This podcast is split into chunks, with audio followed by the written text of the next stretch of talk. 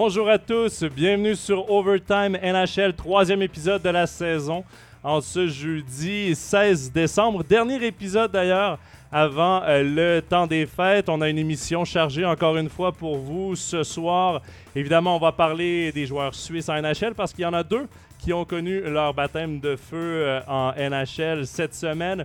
On va également euh, parler évidemment de l'actualité de la NHL parce qu'il y en a eu beaucoup dans les derniers euh, jours. Et également, ben, on va parler de, des deux meilleurs joueurs de la ligue, Leandra Draisaitl et Connor McDavid, en plus de faire un petit croche sur les Oilers d'Edmonton avec comme invité Gaëtan Haas pour cette partie. Non, je ne serai pas tout seul pour l'émission euh, de ce soir, alors que là, vous êtes quelques-uns arrivés euh, en direct sur euh, l'émission. On vous salue d'ailleurs. Il y a Enrique là, qui est très content de nous retrouver. Le plaisir est partagé pour la prochaine heure. Je serai ce soir avec l'entraîneur du HCCR, également consultant à MySports pour la NHL, Danny Gélina. Oui, bonsoir Jonathan. Salut Danny, comment vas-tu?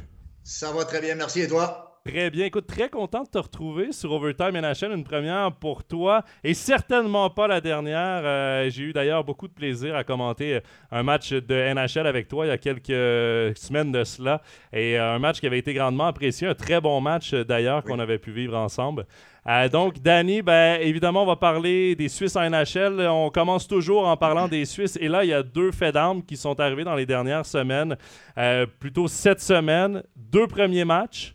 Le premier, celui d'Akira Schmid, le gardien de but avec les Devils du New Jersey. Euh, c'est un gardien, bon, évidemment, qui profite de la blessure à Jonathan Bernier, qui est habituellement le deuxième gardien du côté du New Jersey. Euh, ça n'a pas été un premier match exceptionnel pour lui. Ils ont perdu 4 à 2 contre les Islanders de New York. Euh, c'est 25 arrêts, je crois, sur 29 tirs au total.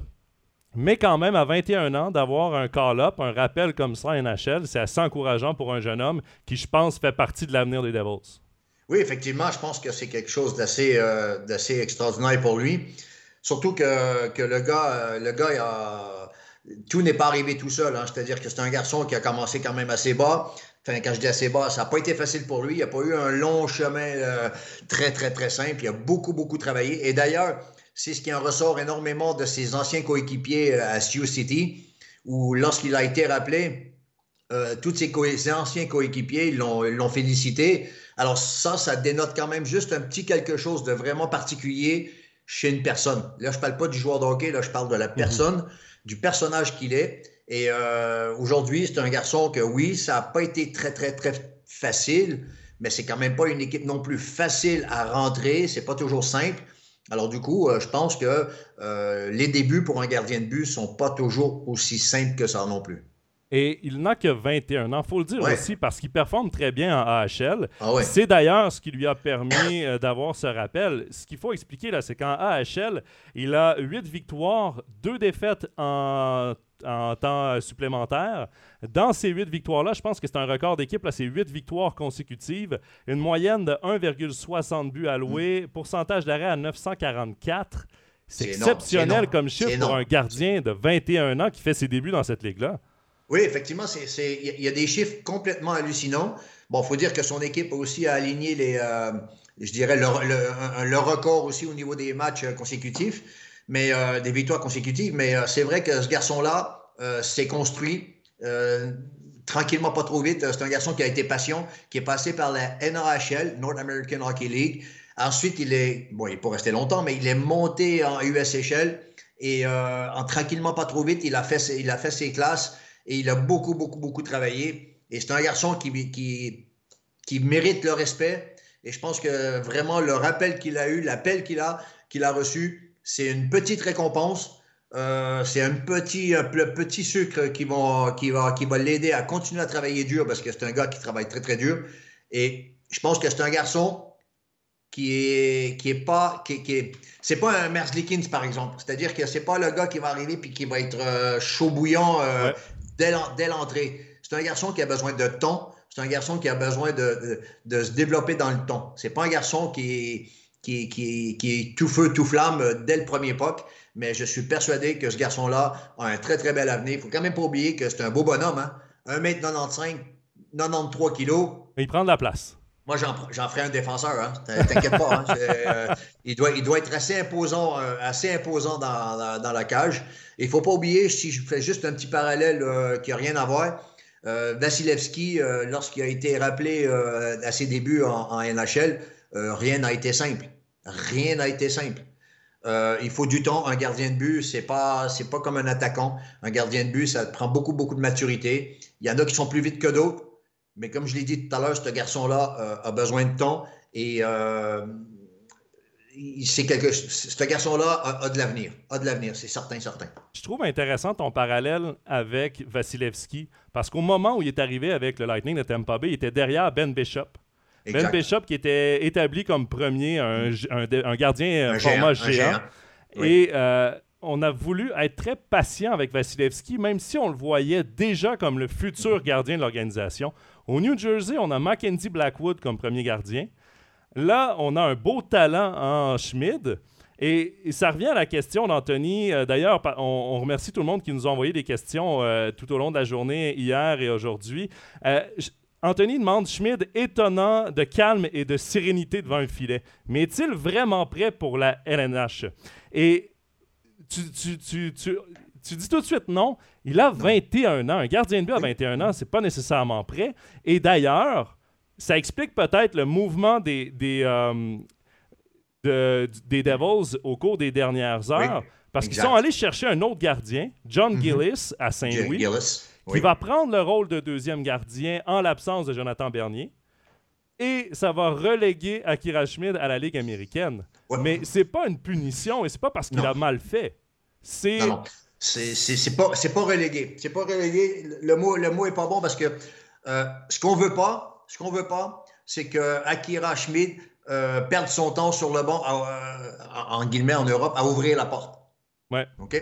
On veut pas ça. On veut que le garçon continue son développement parce qu'on le sait comment il est. On a appris à le connaître. Lorsqu'on recrute un, joueur, on recrute pas juste son talent, on recrute aussi une personne, on recrute une personnalité, une attitude, et euh, on, sait exactement comment cette, personne-là évolue, et on sait qu'Akira a besoin de jouer. Il a beaucoup de confiance en lui. Il faut pas qu'il la perde. Il faut pas qu'il la perde parce qu'on euh, on va le forcer un peu en NHL. On veut pas le forcer. On l'a appelé, comme je l'ai dit, pour euh, un petit peu faire un bilan de compétences, entre guillemets, sur un match.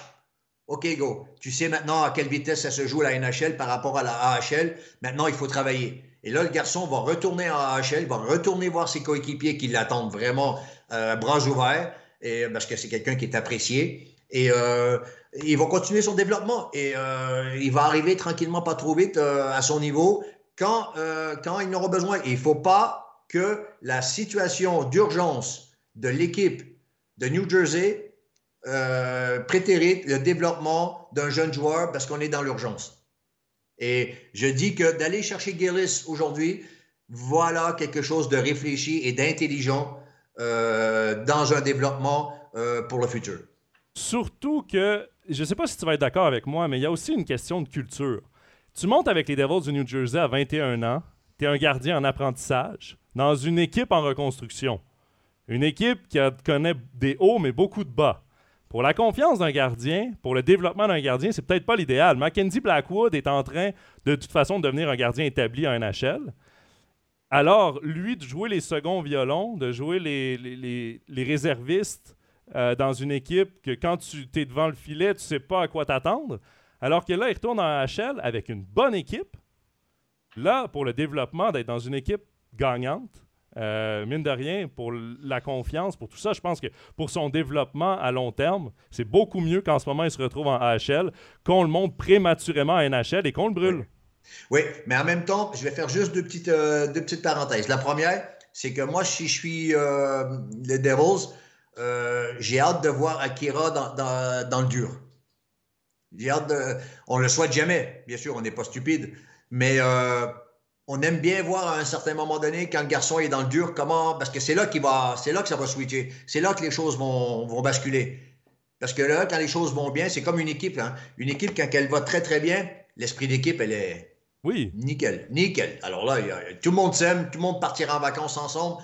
Euh, le coach, il est merveilleux, les joueurs, tout le monde est beau. Par contre, quand ça commence à être compliqué, puis quand c'est dans le dur, là, c'est dur, et là, c'est là qu'on voit les hommes. Mais est-ce que tu préfères le voir dans le dur en AHL ou en NHL? Non, en AHL. En AHL. Son développement, ça va arriver il est de toute façon. Ça va Parce que Kevin Deneen, Kevin Deneen, qui est le coach euh, à, à Utica, euh, c'est quand même un, gars qui a beaucoup d'expérience là-haut. Il va être capable, il va être capable de, de, temporiser les choses et de laisser le gamin, parce que pour moi c'est encore un gamin, laisser le gamin un peu dans le dur, voir un peu comment il va s'en sortir, de ne pas le laisser trop s'affaisser pour éviter qu'il se, se, noie, mais juste assez pour voir un peu comment il va se débattre, comment il va se battre, de quelle manière il va se battre.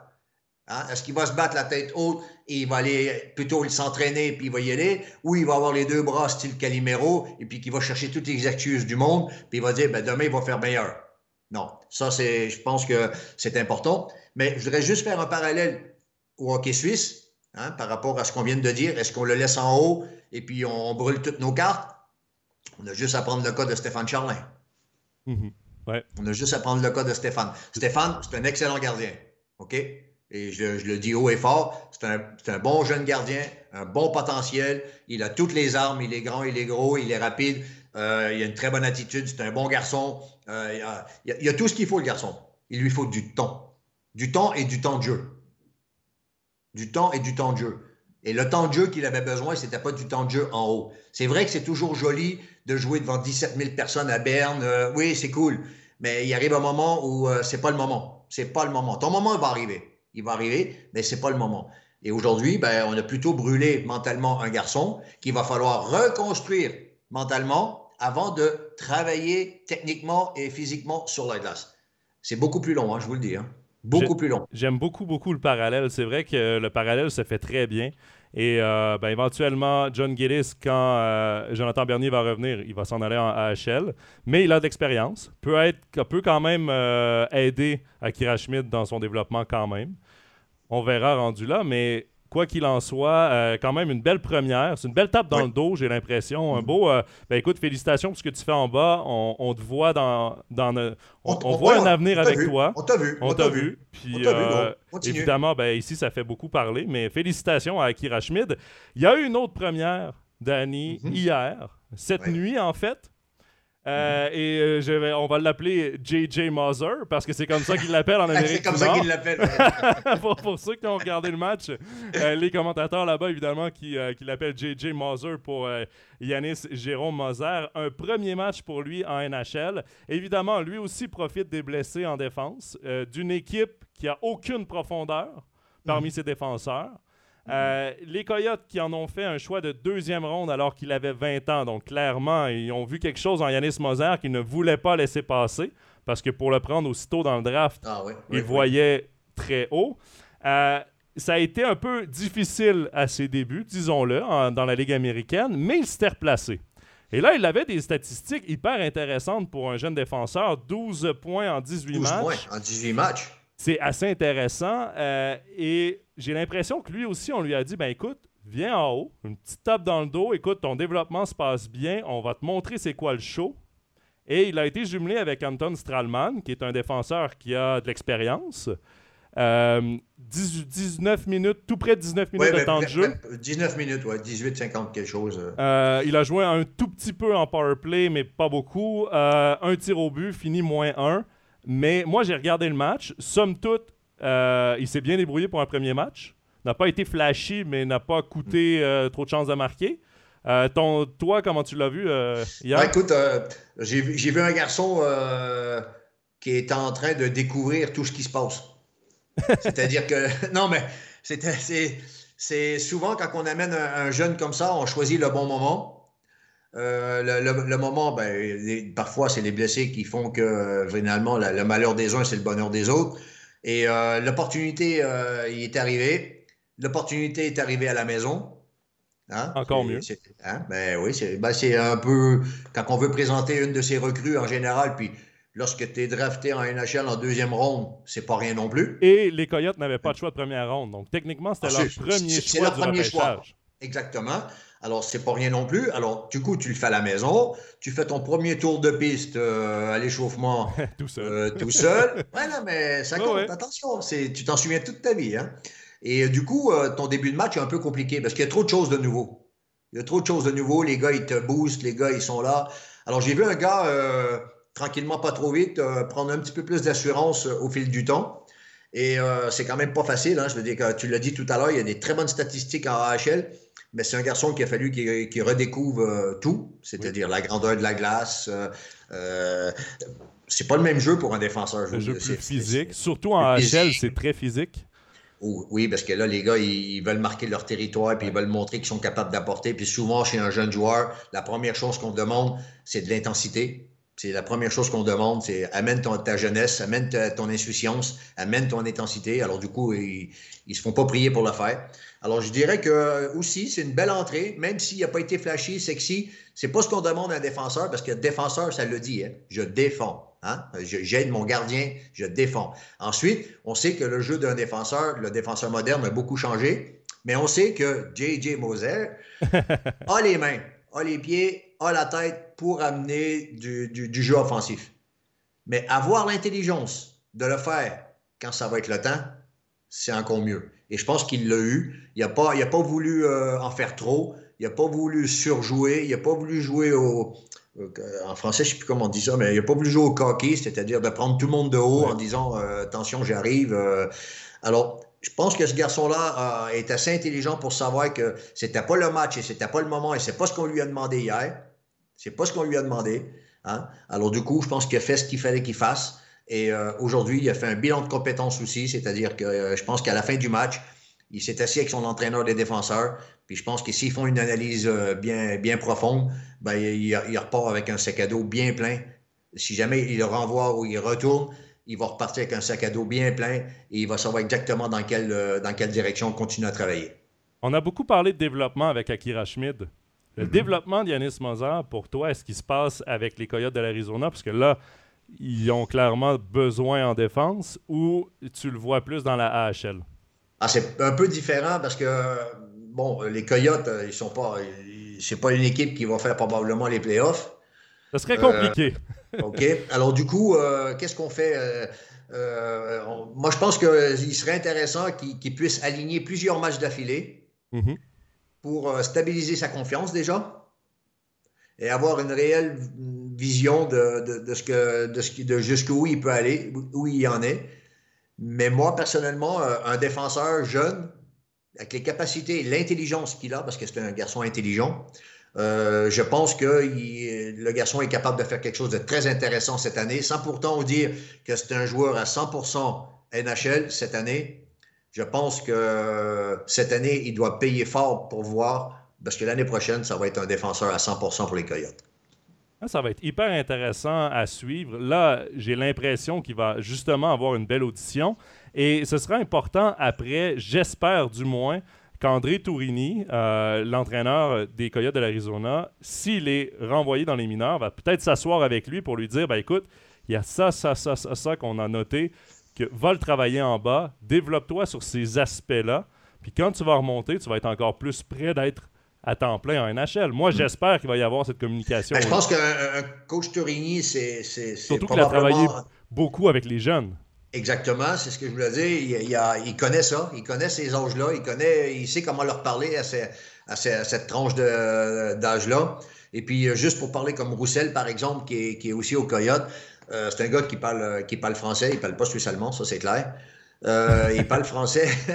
il est capable de parler avec. Et euh, Antoine, euh, pour le connaître, bon, ça fait très longtemps que je ne l'ai pas vu, bien sûr, mais pour le connaître personnellement, je sais quel genre de personnage il est. Et ça peut être une sacrée belle béquille, une très très bonne béquille pour un garçon comme, comme Yanis Moser pour, pour se lancer dans la NHL et avoir quelqu'un comme, comme tuteur ou protecteur. Ou un gars qui peut t'aider à conduire, à conduire ta, ta voiture qui était peut-être un petit peu plus grande que d'habitude, que ce que tu as d'habitude de conduire. Quoi. Et bon, les Coyotes, c'est la pire équipe de la Ligue. C'est la pire équipe de la Ligue, mais c'est vrai ce que tu dis. Dans le vestiaire, ont quand même des bons vétérans, des gars qui sont sur la fin d'une carrière. Andrew Ladd, Louis Erickson. Tu as parlé d'Antoine Roussel, qui est peut-être pas sur sa fin de carrière, mais quand même euh, qui, qui, qui, a un rôle un peu plus effacé, mais qui est un bon vétéran. Jay Beagle également. Euh, mhm. Je pense que le groupe de vétérans avec les jeunes qui montent, les Clayton Keller, euh, les Yanis Moser et tout ça, je pense que l'important pour cette équipe-là, c'était en pleine reconstruction d'avoir quand même des bons vétérans pour justement jouer les grands frères, montrer un peu le chemin d'être professionnel parce que mine de rien, Yanis Moser a 21 ans, 20 ans, 21 ans. Euh, c'est très tôt pour euh, déménager de continent, pour euh, là tu vis tout seul, c'est la, grande vie, mais peut-être qu'il vivait déjà tout seul à Bienne, mais tu es dans ton pays, dans ta langue, dans... Oui, mais on, a tendance à oublier quelque chose, c'est-à-dire que on est un petit peu aveuglé par les 10 joueurs qui font la NHL à 18-19 ans puis qui causent tout. Mm-hmm.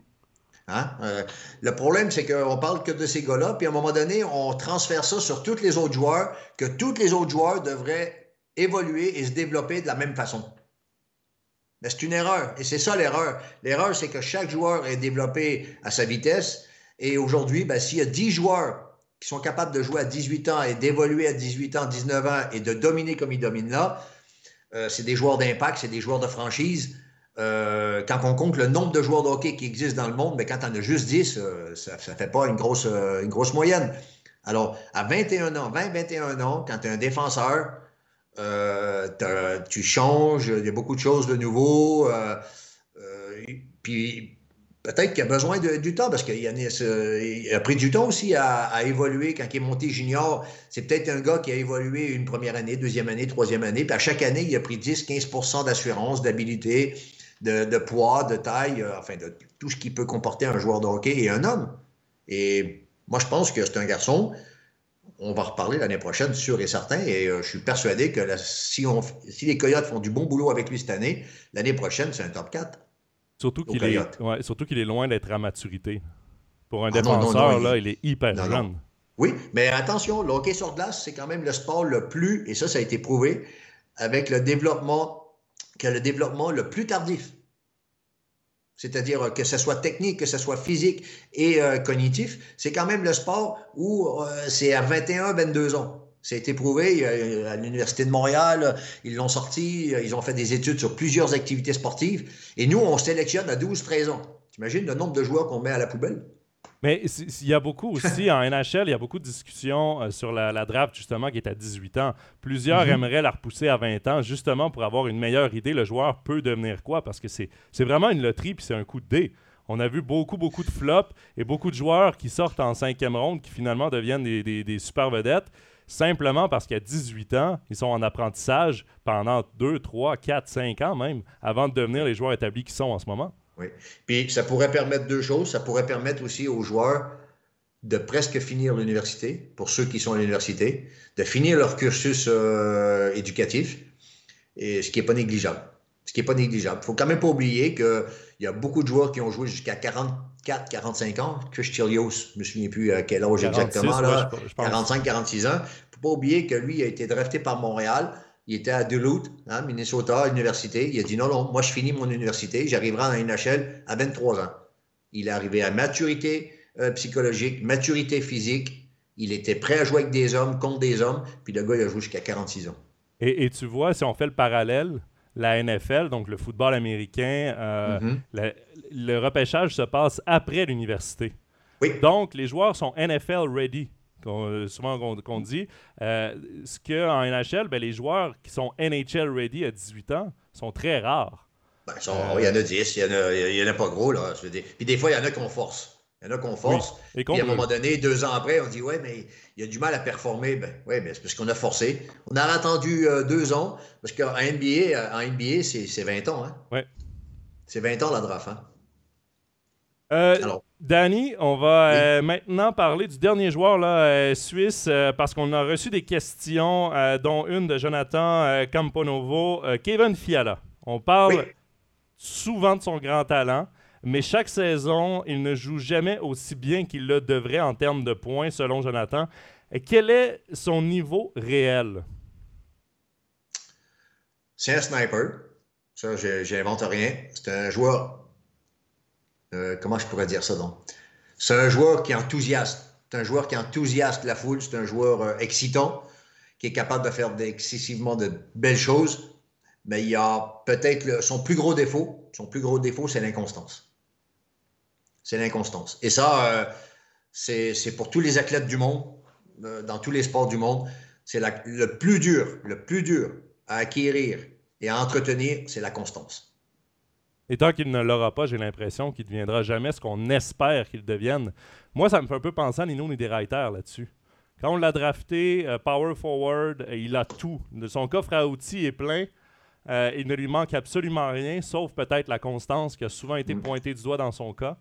J'ai l'impression que Kevin Fiala, c'est un peu là que ça, joue et ça, ça, tarde à prendre son envol. Ça peut être vrai, mais le problème, si on prend Niederreiter, son problème à lui, c'est que tu as besoin d'avoir des jambes tous les soirs. Hein? Parce qu'il ne peut pas jouer qu'avec ses mains. Mhm. Fiala, lui, peut dribbler euh, trois joueurs euh, sur place. Il a des mains euh, excessivement rapides.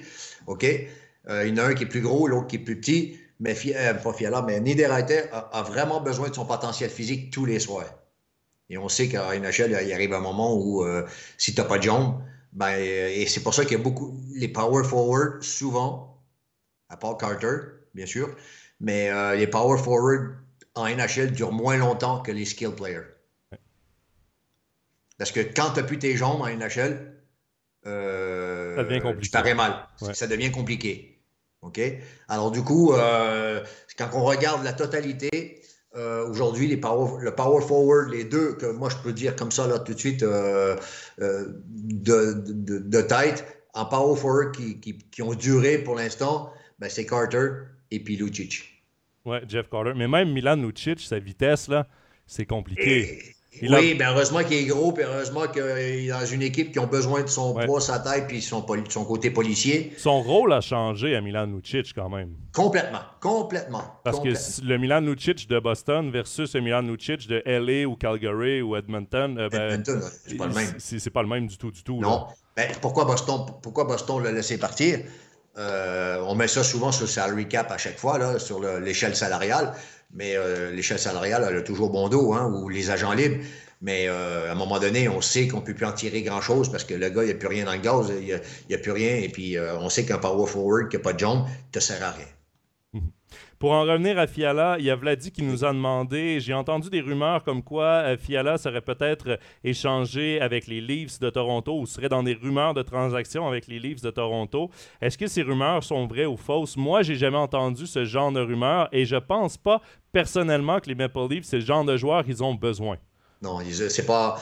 Euh, au contraire, là, ils auraient besoin plutôt de Niederreiter. Ouais. En gros, hein, si je veux mettre un parallèle, c'est-à-dire que des, des skill players, euh, ils en ont assez. Ils en ont suffisamment assez et tout le monde va se marcher dessus si jamais. Euh, je dis pas que ça peut pas se faire parce qu'en NHL, tout peut arriver. Euh, c'est-à-dire que, admettons, euh, telle équipe voudrait avoir Fiala, mais que les Wild ne veulent pas les, échanger, ben, Toronto, comme son copain, ben, il dit OK, moi je te le prends, mais dans un mois, tu me le reprends hein, parce que moi, j'en veux pas. Mhm. Tu vois, je veux dire, c'est une roue qui tourne, hein, c'est comme ça que ça se passe.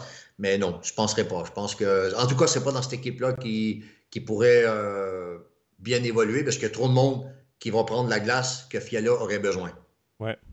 Et les moments, c'est-à-dire les, les power par exemple, le power play à Toronto, c'est plein. Hein? Oui.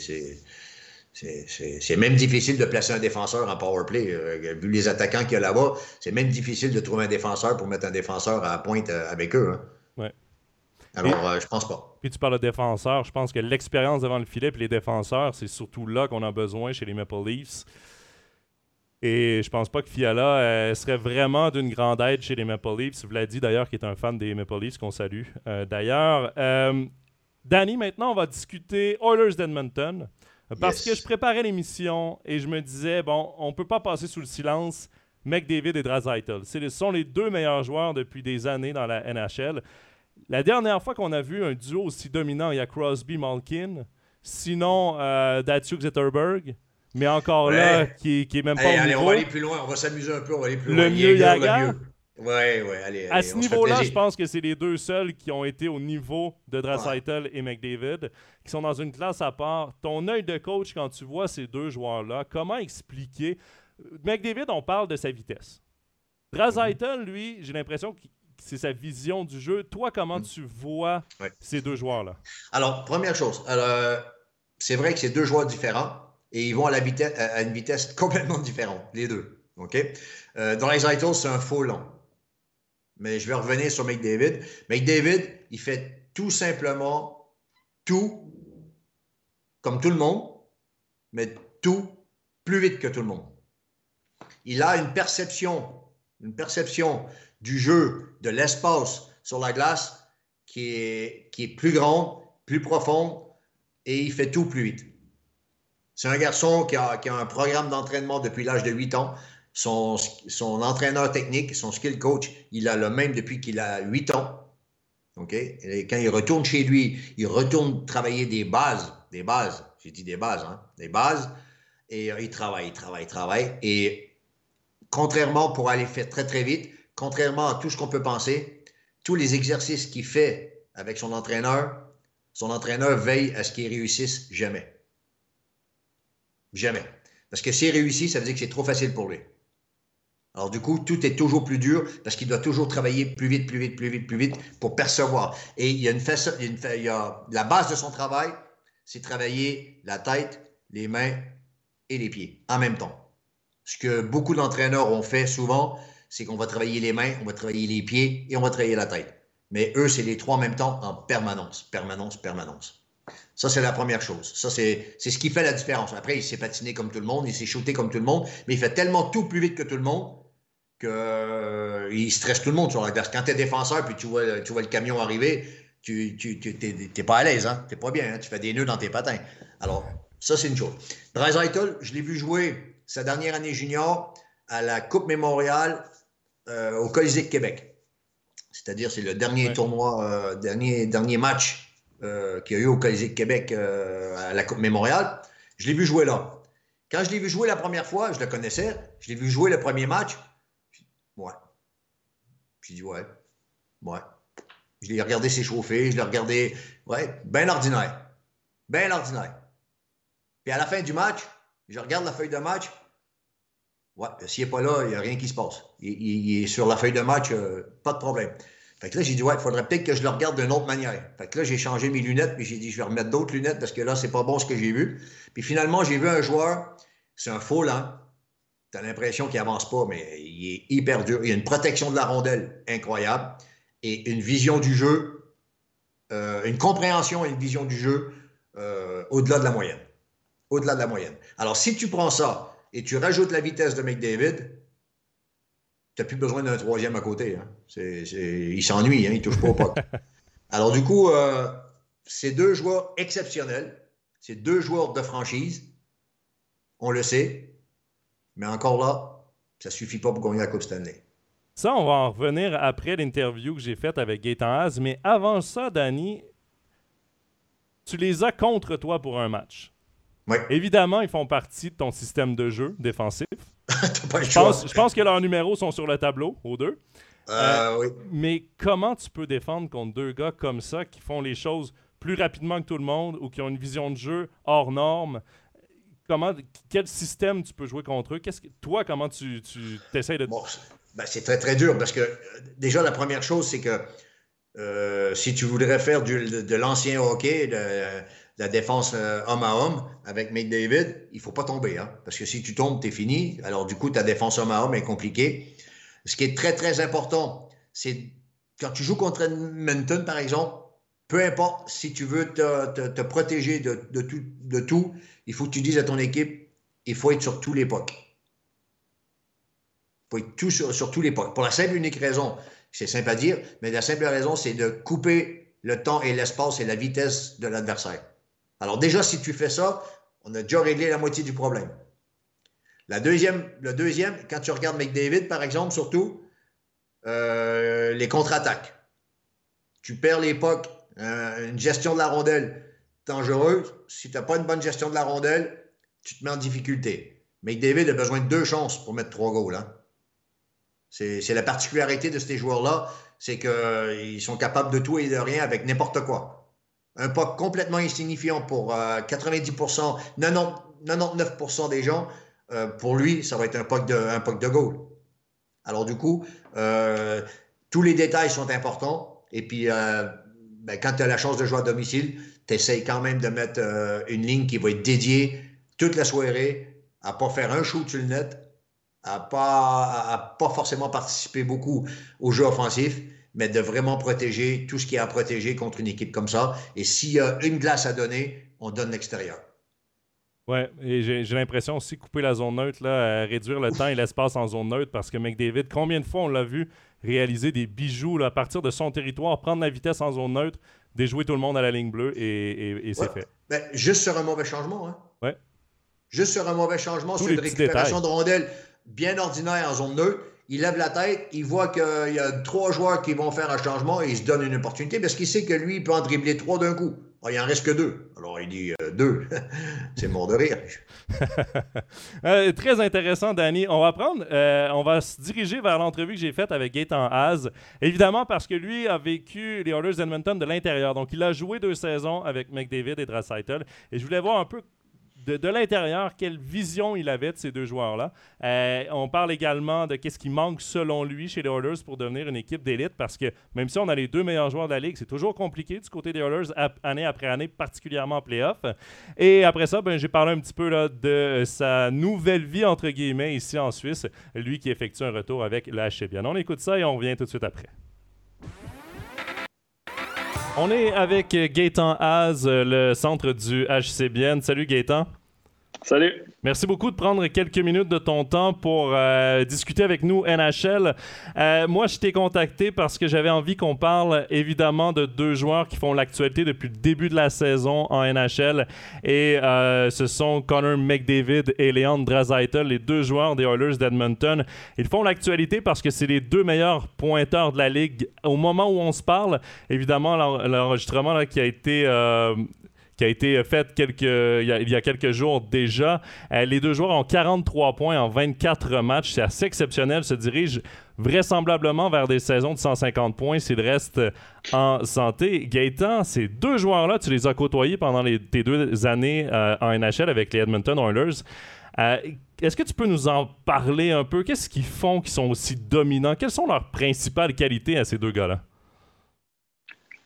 Ouais, c'est bon, c'est une réponse à laquelle j'ai déjà beaucoup dû répondre. Euh, ouais, pour moi, ils sont juste au-dessus du lot et, en plus, ben, quand tu les mets les deux sur le power play, ben, ça devient vraiment compliqué pour euh, l'équipe adverse, surtout que les, joueurs qui sont encore avec eux sur le power play, ils sont très bons aussi. Donc, euh, euh, oui, euh, Connor, c'est vraiment le gars. Enfin, moi, j'ai dit, je pense qu'il a le corps, il doit être fait pour jouer hockey parce que comme il patine, comme il bouge les mains, ça va vraiment trop vite pour tout le monde. Et euh, on l'a vu cette année, il y a déjà eu quelques goals où il, il en passe quatre avant d'aller encore battre le gardien. Donc, euh, ouais, il est juste meilleur que les autres.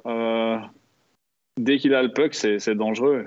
il sait où se placer avec avec Léon, euh, il, se trouve. Donc, euh, euh, ouais, il se complète bien. Je pense que voilà, Dreisaitl, c'est plus un qui, qui, peut protéger le puck, qui, qui fait les passes, mais dès qu'il reçoit son puck au, backdoor pour le one-timer, c'est goal à chaque fois aussi. Donc, ouais, que dire Pour moi, c'est.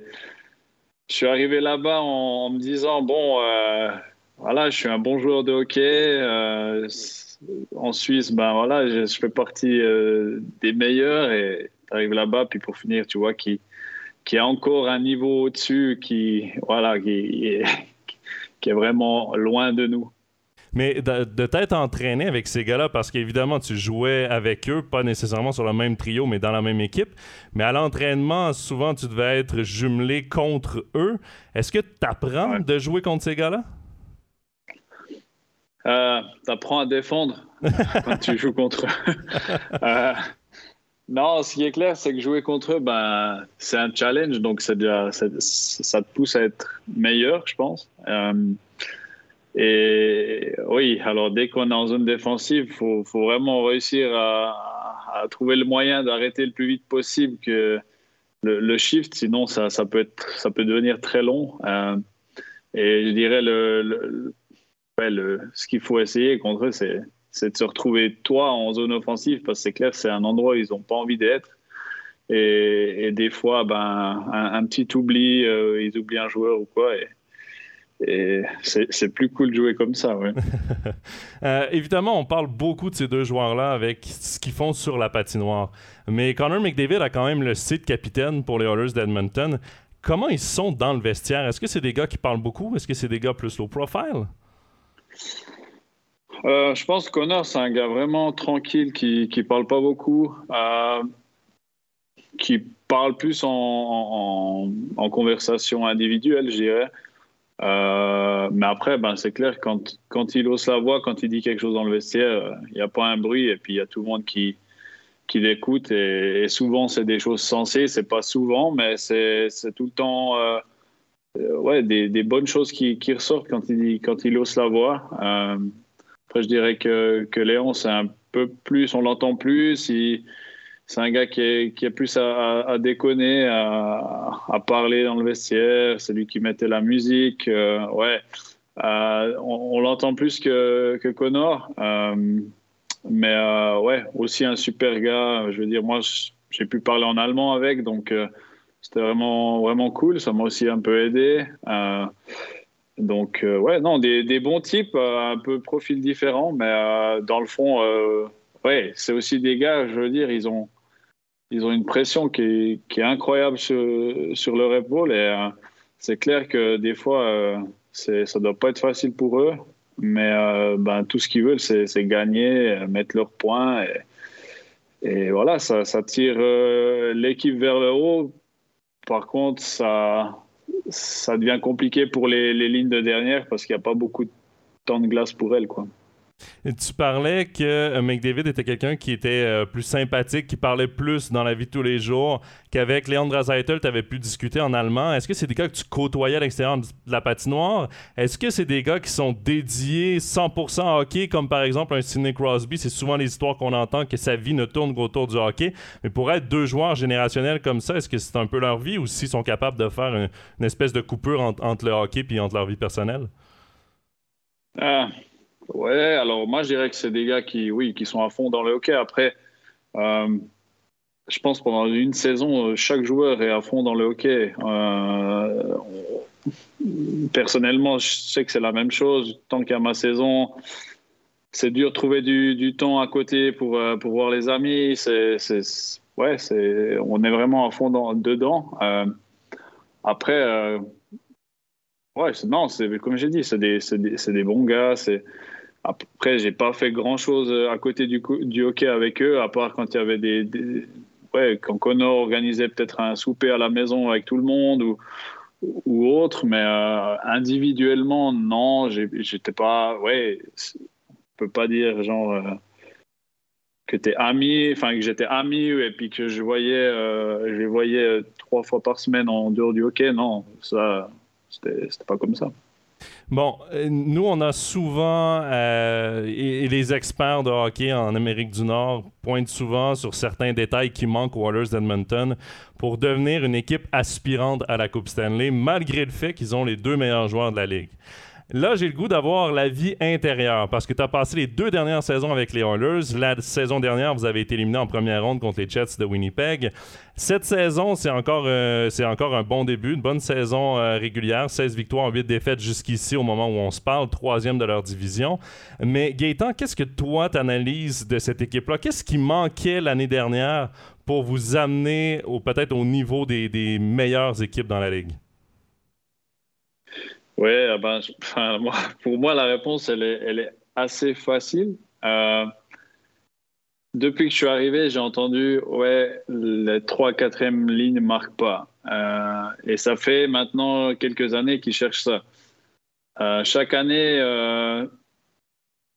ben, ils changent les 3 4 lignes et chaque année, c'est la même histoire. Je veux dire, cette année, c'est la même chose les premières lignes marquent, les trois quatrièmes lignes ne marquent pas. Et arriver en playoff, et les autres équipes, qu'est-ce qu'elles font? Elles font tout pour bloquer les deux premières lignes et ensuite euh, elles gagnent les matchs. Euh, à mon avis, voilà, c'est dur à, à, gérer une équipe euh, comme ça. Quand tu as les deux meilleurs joueurs du monde dans ton équipe, bien sûr que tu as envie de les avoir le plus souvent possible sur la glace. Le problème, c'est que ça laisse pas beaucoup de place pour les autres.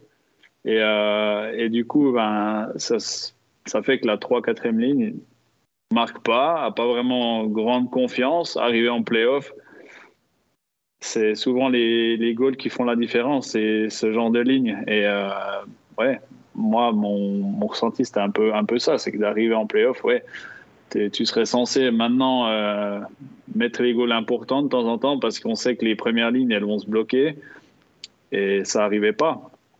Euh, après, voilà, je veux dire, il suffit d'une fois où ça fonctionne et, où les deux, ils peuvent faire euh, ce qu'ils font en, saison pendant les playoffs et, ils vont aller au bout. Ça, je, pense que je me fais pas de soucis là-dessus. Mais c'est vrai que tant que tant qu'il n'y aura pas, euh, pas, je dirais un peu plus de, de, temps de jeu pour les pour les les autres, ça va être compliqué.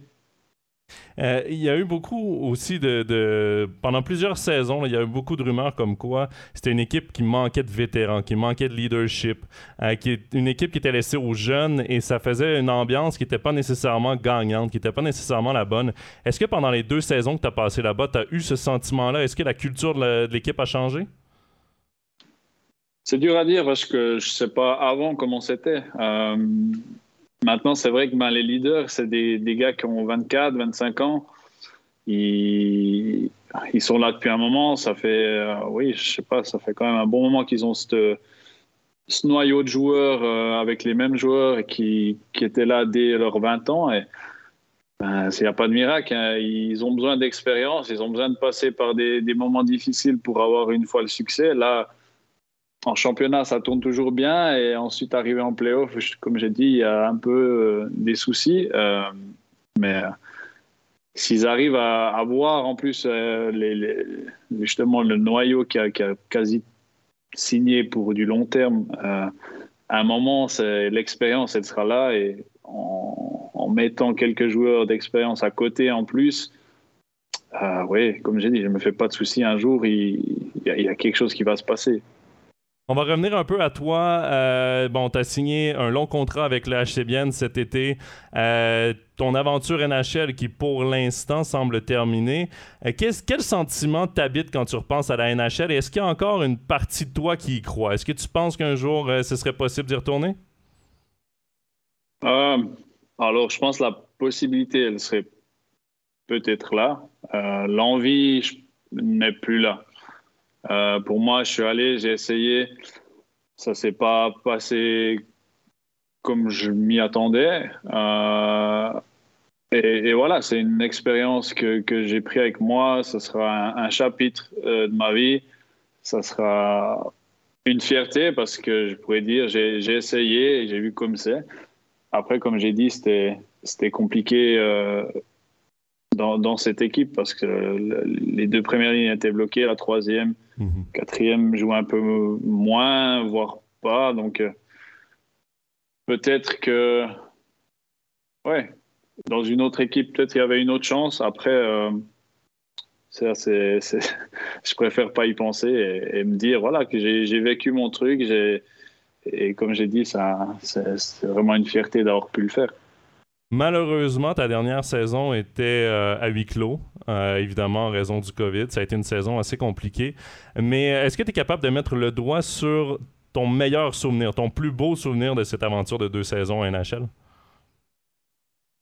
Ah, bah, le meilleur, c'est le tout, en fait. C'est vraiment d'avoir vécu cette expérience, euh, d'être parti là-bas seul et, et, vraiment de vivre voilà, ce, NHL. Quoi. Après, il y, a beaucoup de bons moments. Il y a des moments ben, oui, qui vont rester vraiment gravés. Le ben, premier match, premier but. Euh, même dernier match, parce que je savais dans ma tête que ça pouvait être le dernier et que c'était sûrement le dernier. Et, euh, à la fin, je peux, ouais, j'ai pu partir la tête haute parce que ce match, je pense c'était un, voire le meilleur match que j'ai joué euh, en deux saisons. Donc, euh, c'était. Euh, ouais. Non, il n'y a pas un moment, c'était vraiment toute l'expérience qui était à retenir. Si euh, tu avais expliqué la différence à nos auditeurs entre la National League et la NHL pour un joueur, évidemment, on entend beaucoup parler de la petite patinoire. C'est probablement une des plus grosses différences, mais en tant que joueur, qu'est-ce que ça change exactement? Quels ajustements tu as dû faire pour arriver là-bas et est-ce qu'ils te servent encore aujourd'hui? Euh, ouais, là-bas, ben, déjà, c'est jouer des coudes. Euh, T'as rien qui est offert. C'est euh, tout ce que tu reçois, tu l'as, tu l'as gagné. C'est, c'est, on, on t'offre rien sur un plateau, donc c'est, c'est euh, un monde qui est dur. C'est vraiment un business. Je dirais en Suisse, on a plus ce côté un peu club, famille. On, mhm. sait qu'on est là, 25 joueurs, et, et, on va jouer avec ces 25 joueurs, quoi qu'il arrive. Et, euh, et là-bas, voilà, tu, joues mal, tu es envoyé en HL, il y en a un autre qui revient. c'est vraiment ce côté business. Après, la, taille de la patinoire, bien sûr, ben, il faut, faut s'y habituer. Euh, puis ça prend un moment vraiment de prendre un peu le, le jeu qui se joue là-bas. Surtout que moi, je veux dire, euh, la NHS, oui, c'était un rêve et tout, mais j'ai jamais vraiment suivi plus que ça depuis la Suisse. Donc, euh, je me rendais peut-être pas vraiment compte de, du, vraiment du style de jeu que c'était et, comment ça allait se passer. Euh, tu as parlé évidemment de, du rôle que tu avais là-bas, qui était peut-être pas ce à quoi tu t'attendais dans ton expérience. Il y en a un qui, euh, a, décidé de faire le saut, qui a décidé de traverser cette saison, c'est Grégory Hoffman. Et, je fais un espèce de parallèle entre vos deux situations parce qu'en Suisse, les deux, vous étiez reconnus évidemment pour euh, vos qualités offensives, mais vous êtes les deux utilisés peut-être dans un rôle qui est différent et qui n'est pas à votre avantage. Est-ce que tu aurais un conseil à donner à Greg Hoffman, euh, s'il nous écoute aujourd'hui ou s'il tombe là-dessus, euh, pour euh, peut-être grandir de tout ça? Oui, Greg, j'ai pas besoin de lui donner de conseils parce qu'on s'est déjà, on s'est déjà eu vraiment beaucoup au téléphone ces derniers temps. Donc, j'ai pas besoin de lui dire encore maintenant ici, mais non, je crois qu'on on sait les qualités de Greg et et il a prouvé quand il jouait dans les, dans les premières lignes qu'il voilà, qui fait ses points, qu'il marque. Euh, après, ben, c'est voilà, le, le business qu'il veut, c'est pas facile. Et, et euh, voilà, moi je l'ai dit, il faut juste qu'il continue à s'accrocher, que peut-être un jour ben, ça tourne. Et en fait, c'est ce qu'on parlait. Le, le plus dur, c'est de faire sa place. Je crois qu'après, dès qu'on a prouvé euh, ce qu'on vaut, qu'on est capable de marquer, on, tu peux rester longtemps dans la ligue après parce que les, enfin, les entraîneurs ou les équipes croient, croient en toi ou savent un peu euh, le genre de stats que tu peux avoir. Donc, euh, ouais, comme j'ai dit, j'ai, j'ai assez parlé avec lui au téléphone et j'ai pas besoin encore de lui donner des conseils comme ça maintenant. Euh, sinon, pour terminer, euh, bon, maintenant, tu es, de retour dans ton club formateur à Bienne. Euh, tu as les yeux maintenant tournés vers la Suisse, éventuellement vers les Jeux olympiques. Comment tu te sens? Comment s'est passé ton retour en Suisse? Est-ce que c'est un retour à la maison pour toi? Comment tu as vécu tout ça? Oui, alors ben, le retour, il était facile parce que ouais, je connaissais vraiment tout l'environnement du club, la, ville, ben voilà, c'est ma ville, donc euh, je suis, je suis à la maison, il n'y a pas de souci. Euh, après, c'est vrai que sur la glace, c'est encore un peu compliqué, je dois dire. Euh, après, suite à ça avait bien commencé suite à la blessure contre, contre cette porte. Ça a été un peu compliqué physiquement. là, je commence vraiment à avoir fait le tour, j'ai l'impression, avec tout. Et, et maintenant, il faudra encore juste que je trouve euh, les réglages avec la canne pour, euh, pour viser un peu mieux euh, les filets. sinon, non, c'est un retour qui a été vraiment qui a été rendu aussi facile par, par l'accueil que j'ai eu, que ce soit en ville ou, ou dans le vestiaire avec le club. Quoi. Ben, Gaëtan Haz, merci beaucoup d'avoir pris ces quelques minutes pour, euh, pour nous. Évidemment, toute l'équipe d'Overtime NHL et de MySports te souhaite la meilleure des chances pour le reste de la saison avec la HCBN. Merci beaucoup. Ciao. Voilà, merci beaucoup à Gaëtan Haz pour euh, cet entretien hyper intéressant. Euh, c'était super intéressant d'avoir la vision du joueur dans tout ça.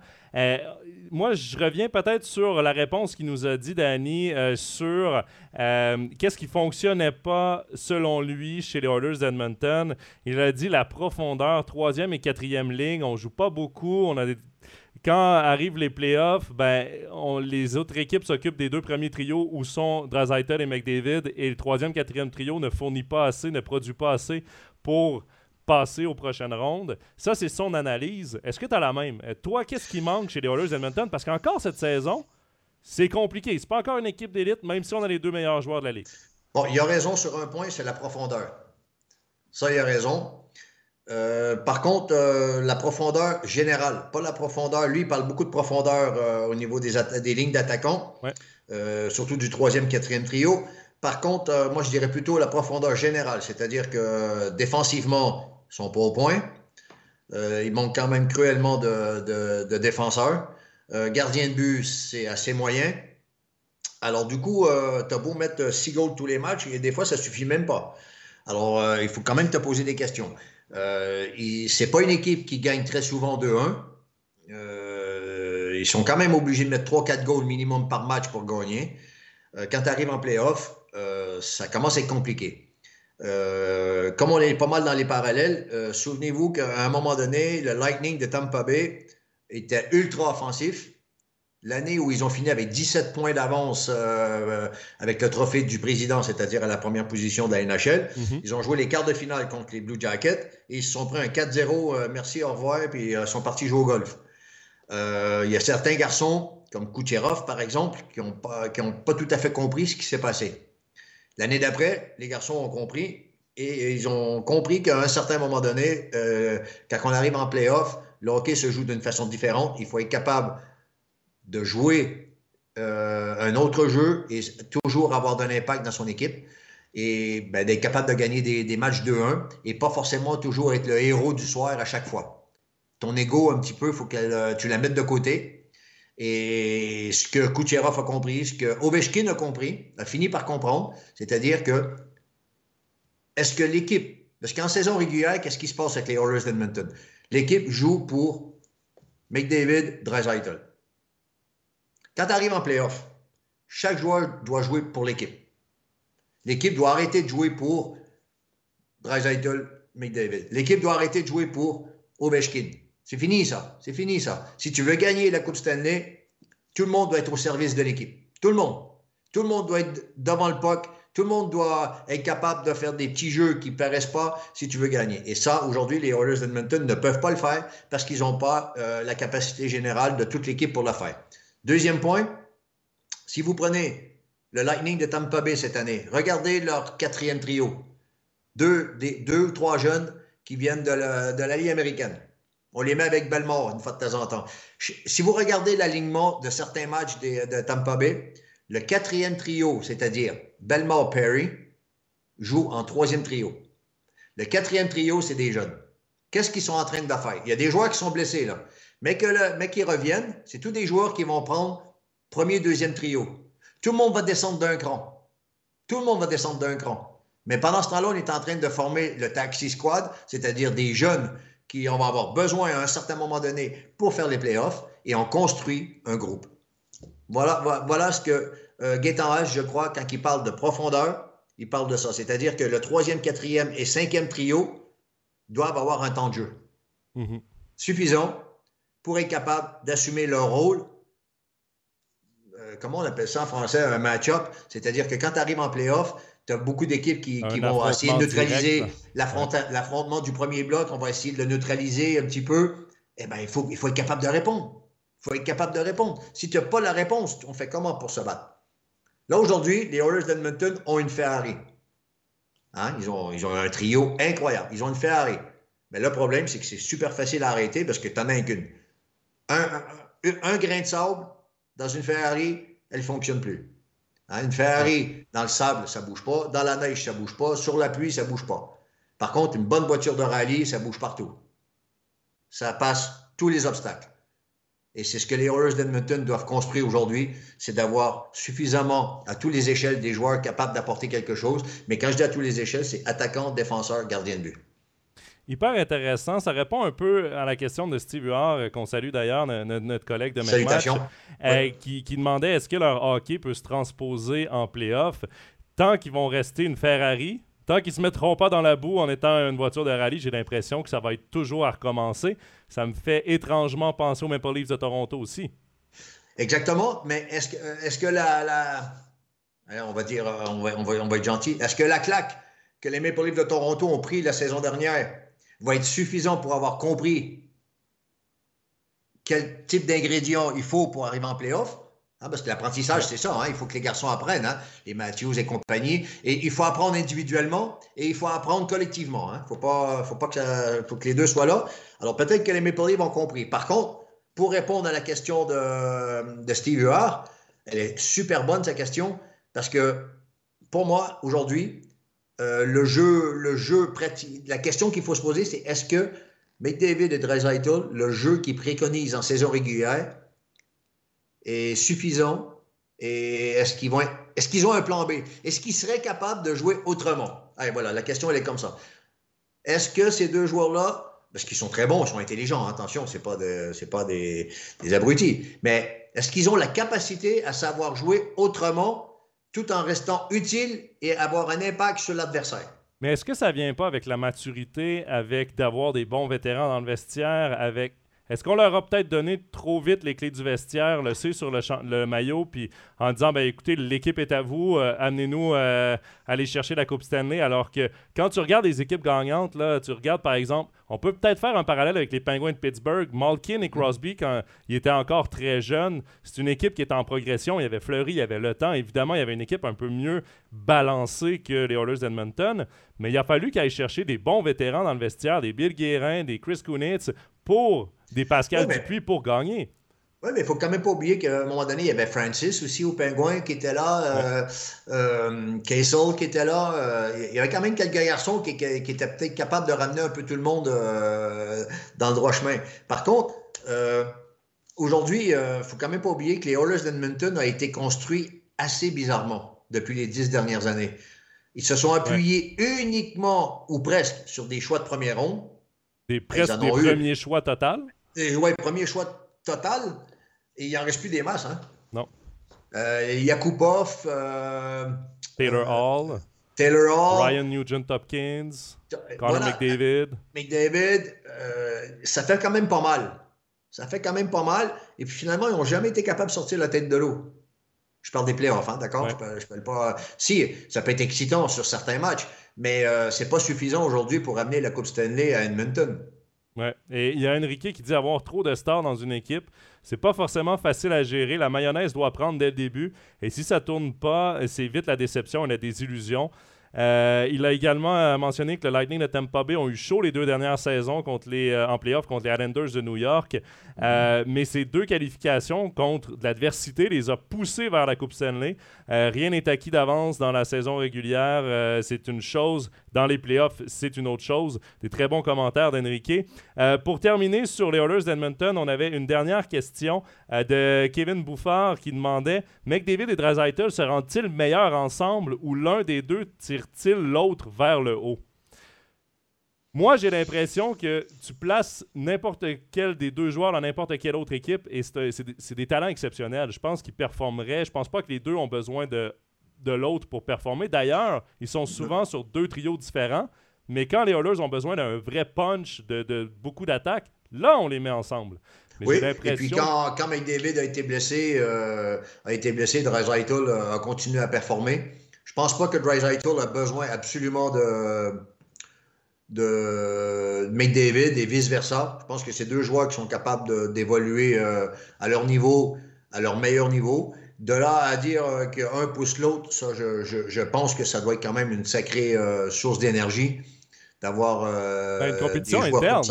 Je pense qu'il doit y avoir une petite compétition entre Mais les même moi, si je suis défenseur, si je veux m'améliorer, et si moi, dans ma tête, j'arrive à neutraliser ces joueurs-là à l'entraînement en travaillant, euh, juste à l'entraînement, ça me donne confiance. Hein, parce que euh, tu es capable de neutraliser probablement les meilleurs joueurs du monde. Alors, ça doit quand même élever un sacré niveau quand tu travailles avec des joueurs de ce niveau-là. Et, mais encore là, il faut avoir les joueurs pour être capable de. Puis il leur en manque. Il leur en manque. Et je crois que le niveau de la construction, ça va prendre du temps. Ça va prendre beaucoup de temps pour, euh, pour réguler tout ça. Mais il va falloir aller vite parce qu'à un moment donné, ces joueurs-là vont s'essouffler. Et est-ce qu'ils est vont rester là tout le temps? Il faut faire attention.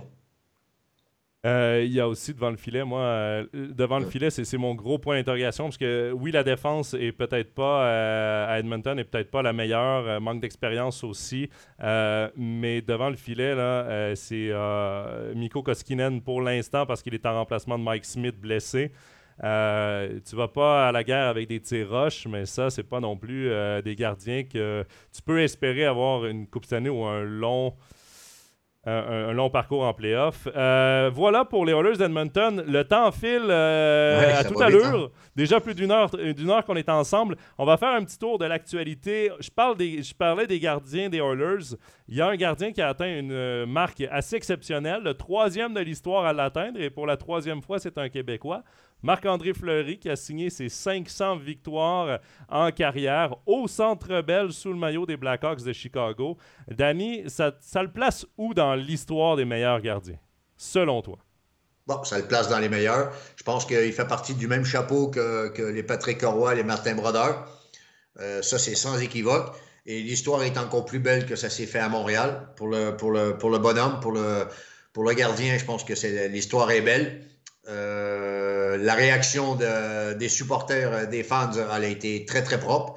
Euh, elle était classe. J'ai trouvé ça très, très classe. Et, les joueurs du Canadien aussi, hein, ils sont restés sur la glace à la fin lorsqu'il a été nommé première étoile du match. Alors, à ce niveau-là, ça le place, je dirais, ouais, Hall of Fame probablement de la NHL à terme, au même titre que Martin Brodeur et puis Patrick Roy. Ensuite, euh, je pense qu'aujourd'hui, euh, c'est un, gardien qui est aimé par tout le monde. Partout où il passe. C'est une très bonne personne. Il est aimé. Mais ce garçon-là, euh, moi, ce que j'aime de ce gardien, c'est quand tu le regardes, il te donne envie de jouer au hockey. Il rigole. Il est de bonne humeur. Il est fauché après lui. le, match hier soir, il n'est pas content après lui. il en prend une, il en prend deux. Il se bat, il se bat. Mais tu le vois dans la cage, il sourit, il est content, il est drôle. Euh, il est capable de comprendre ce qui se passe. Il est capable de, vivre le moment présent en souriant tout en restant concentré. Ce que beaucoup de coachs, parfois, on a du mal à comprendre. C'est que c'est pas parce que je souris que je suis plus concentré. Mais souvent, on pense que le gars, il est, parti, et puis là, il Mais ce gars-là, tu le regardes, mais il te, donne envie jouer au hockey, il te fait plaisir. Et si tu as un petit bonhomme à côté de toi de, de, 6 ans, de 7 ans qui regarde ça, ben, il sort de la patinoire et il dit Papa, je veux jouer au hockey. Je veux jouer au hockey parce que le gars, il te donne, c'est l'amour du hockey. Et si le gars est toujours aussi valorisant et, valeureux dans sa cage à l'âge qu'il a là, c'est parce qu'il aime le hockey. Il a du plaisir. Il a du plaisir à, ne pas être bon. Il a du plaisir à prendre des mauvais goals. Il a du plaisir à être le meilleur sur la glace. Il a du plaisir à. Il a du plaisir. Tout simplement, il a du plaisir. il est tellement humble qu'il est capable de regarder tout le monde dans le vestiaire et de dire celle-là, les gars, c'est de ma faute et c'est ce qui fait sa force. Il y, a, Sébastien Stubb euh, dans le chat qui dit Danny Gélina a parfaitement décrit Marc-André Fleury. Donc, euh, ben, il, a, apprécié ton analyse. il dit également Vegas a vraiment foiré avec Marc-André Fleury. Euh, C'était une question de plafond salarial. Mhm. Pourquoi on a décidé de s'en débarrasser? En fin de carrière également? Mine de rien, la décision est discutable, je suis parfaitement d'accord, parce que pour moi, Marc-André Fleury et Robin Lehner sont même pas dans la même classe de gardien de but. Euh, et ben, on a perdu un gardien de but, même si Marc-André Fleury a trois Coupes Stanley, il y en a une qui était réserviste à Matt Murray. Il y en a deux qui étaient gardiens partants. Euh, même si parfois dans les matchs importants, on l'a vu au Mondial Junior, on l'a vu euh, contre le Canadien euh, au printemps dernier, faire sa bourde derrière le filet. Oui, c'est arrivé que dans des matchs importants, il fasse des erreurs, comme probablement plusieurs autres gardiens, mais reste que c'est un gardien avec qui tu peux aller à la guerre, avec qui, justement, les Oilers d'Edmonton auraient besoin d'un Marc-André Fleury pour se rendre jusqu'au bout. C'est ce, que je, voulais dire tout à l'heure, c'est que je comprends pas, enfin, je, comprends peut-être parce que c'est le business, mais pour revenir un peu juste à, euh, à Vegas, on peut toujours euh, discuter euh, du comment, du pourquoi. Moi, je dis toujours que c'est un peu la manière dont on fait les choses qui est important. Je pense que parfois, c'est pas toujours propre, parfois, c'est pas toujours euh, à la hauteur. Euh, on n'a peut-être pas trop l'habitude d'avoir des gens, des gens aussi classe que, ce bonhomme-là. Puis on agit un peu comme Monsieur Tout-le-Monde, et ça, je trouve ça, c'est très, très, très dommage. Mais juste pour faire vite, vite, vite un parallèle, parce qu'on a parlé d'Akira Schmid tout à l'heure, et je voulais pas en parler euh, dès le début parce que je voulais pas tuer le, le sujet de Marc-André Fleury. Mais si vous regardez bien le début de carrière de Marc-André Fleury, les quatre première saison, il a fait NHL, AHL, NHL, AHL, NHL, AHL. Et c'était un first pick overall. C'est un premier choix overall. Exactement.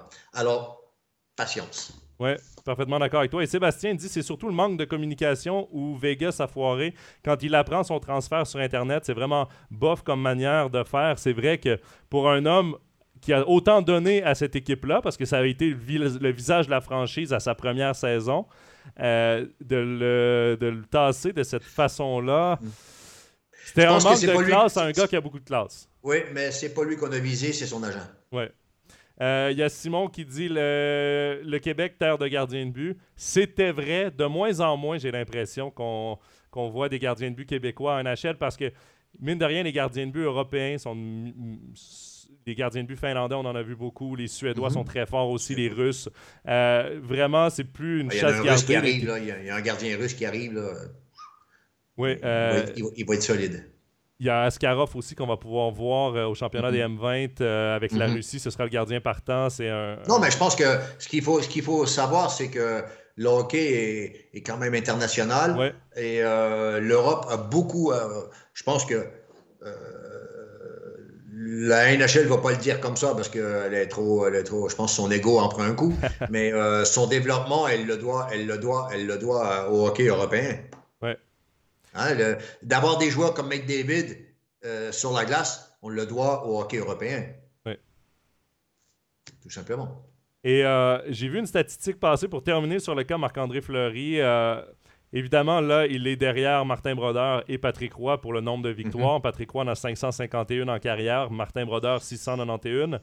Euh, les deux sont au temple de la renommée du hockey. Évidemment, Marc-André Fleury, quand il prendra sa retraite, va aller aussi au temple de la renommée du hockey. Mais c'est pour le pourcentage de victoires que j'ai trouvé intéressant. Martin Brodeur, 54,6% de victoires.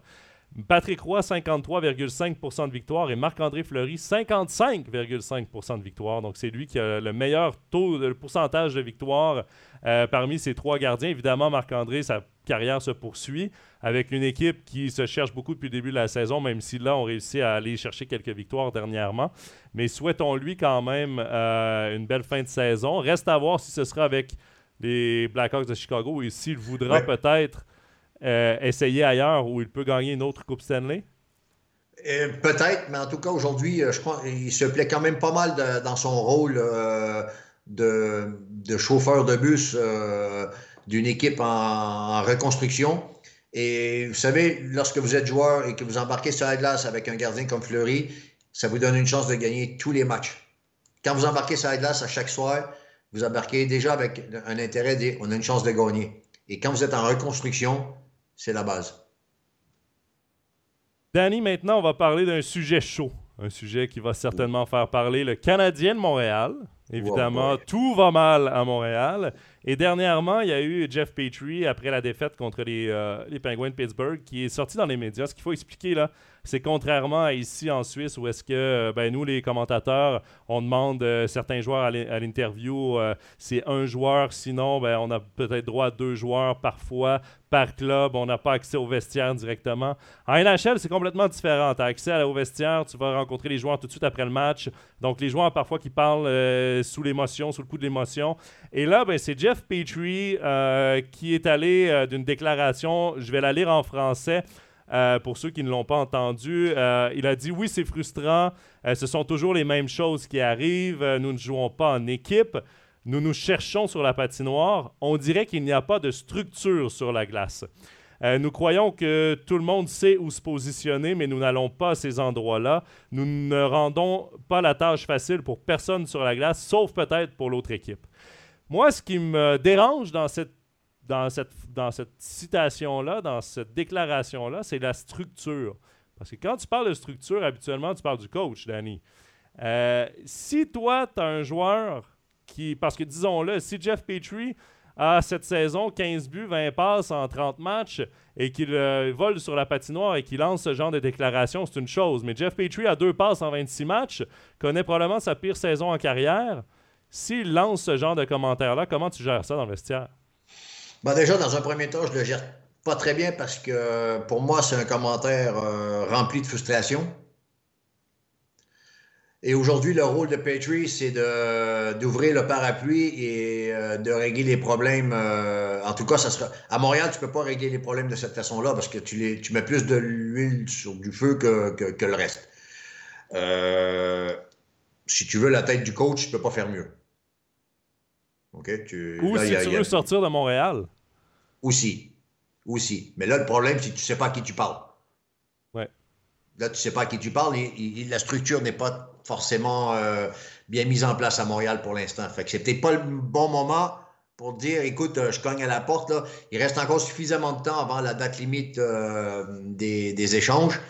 là, aujourd'hui, on est plutôt dans l'évaluation du produit et lequel est plus rentable pour le Canadien de Montréal et favorable à un échange qui pourrait rapporter quelque chose d'intéressant pour le Canadien de Montréal. Fait que, il y a encore un peu trop de bonheur pour s'amuser à dire je chercherai à partir. Je pense qu'il aurait été mieux de passer Noël avant, puis après ça, euh, de mettre. Euh, structure, ça dépend du coach. Ça, c'est vrai, c'est clair.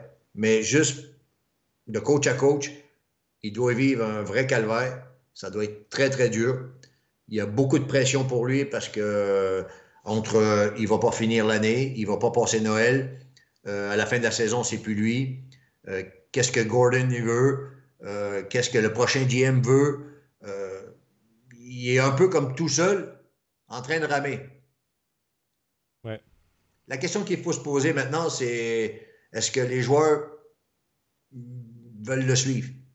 Ben, moi, j'ai l'impression aussi avec cette déclaration-là que quand même tes leaders ils vont de, phrases du genre, j'ai l'impression que le message ne passe tout simplement plus ou peut-être qu'il n'a jamais passé. Oui, mais c'est pas d'aujourd'hui avec Petrie. Hein? Ça fait à peu près un mois et demi que ça dure. Hein? Ouais. Euh, ils ont essayé d'étouffer le, Quand il était blessé, ils ont essayé d'étouffer l'histoire. Euh, à un moment donné, euh, Ducharme, il dit non, non, non, j'ai des bonnes, bonnes communications avec lui. il a voulu noyer le poisson. Et puis en même temps, peut-être que c'était plus facile pour tout le monde de discuter en face dans le bureau qu'au travers des journaux à Montréal. Parce que Montréal, c'est pas, c'est pas en Arizona, là. Hein.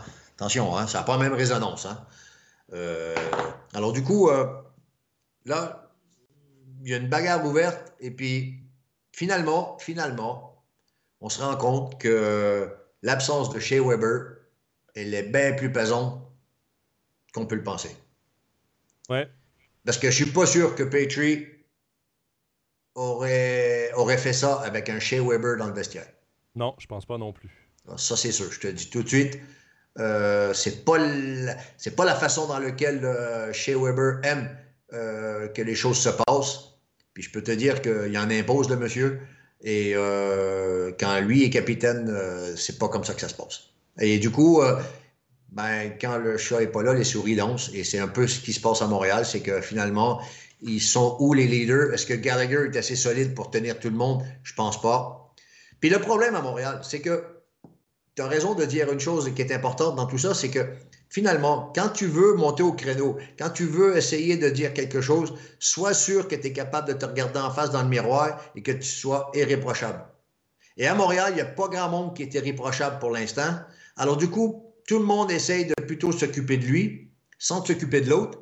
Puis à un moment donné, ben, tu as un gars qui est tellement frustré de la vie qu'il ben, te, sort, euh, il te sort un truc euh, hors propos. Et puis là, c'est une bombe à Montréal. Hein? C'est une bombe à Montréal. Tu as parlé de structure la structure qui manque en ce moment mm-hmm. dans les bureaux du Canadien.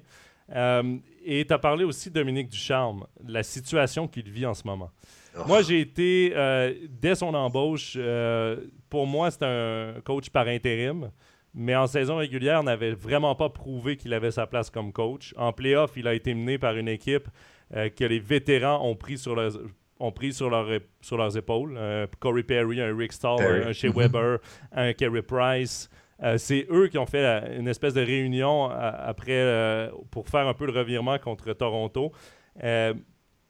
pour moi, j'ai jamais été un grand fan de Dominique Ducharme. Je, ne trouvais pas qu'il y avait nécessairement sa place. Et là, en plus, bon, il a signé parce qu'il s'est rendu en finale de la Coupe Stanley, évidemment. Mais là, l'homme qui lui a fait signer son contrat n'est plus là.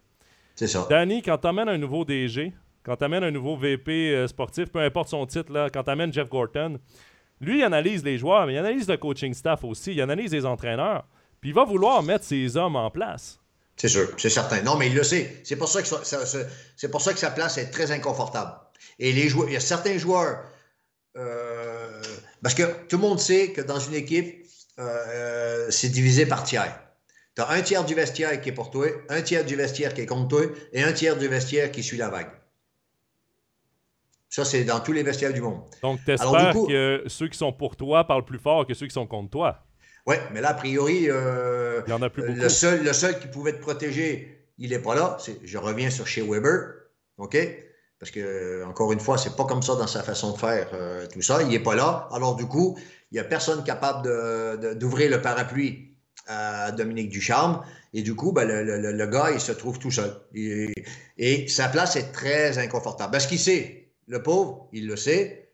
Euh, et humainement, c'est très difficile, c'est très stressant. Pour sa famille, c'est très stressant, c'est très dur à vivre. Et encore une fois, Montréal, c'est un gros marché. Alors, du coup, euh, tu entends plein de choses, tu vois plein de choses et ça parle de toi presque 8 heures par jour. Et dans les cours d'école, ça parle aussi de la même chose et c'est très, très difficile à vivre. Euh, pour l'instant, la seule chose qui se passe pas, c'est un peu ce qui s'est passé avec le coach au football américain universitaire où, quand il est allé voir son fils jouer, les gens chantaient des missions de virer-le. Il y a des limites à tout aussi. Hein. Mais aujourd'hui, Dominique Ducharme vit, vit quelque chose de très compliqué. Et euh, personnellement, ça va être très difficile pour lui de faire tourner le faire tourner tout ça pour que le vestiaire éventuellement euh, tourne, tourne en sa faveur. Parce que je suis désolé, mais euh, Suzuki, moi je veux bien 8 millions, là, mais. Il a encore à prouver quand même. Il a encore à prouver qu'il mérite ce salaire-là. C'est un salaire qui a été vite donné. Vite donné pour un joueur qui n'a pas forcément. oui, a montré des belles qualités, mais avec beaucoup d'inconstance.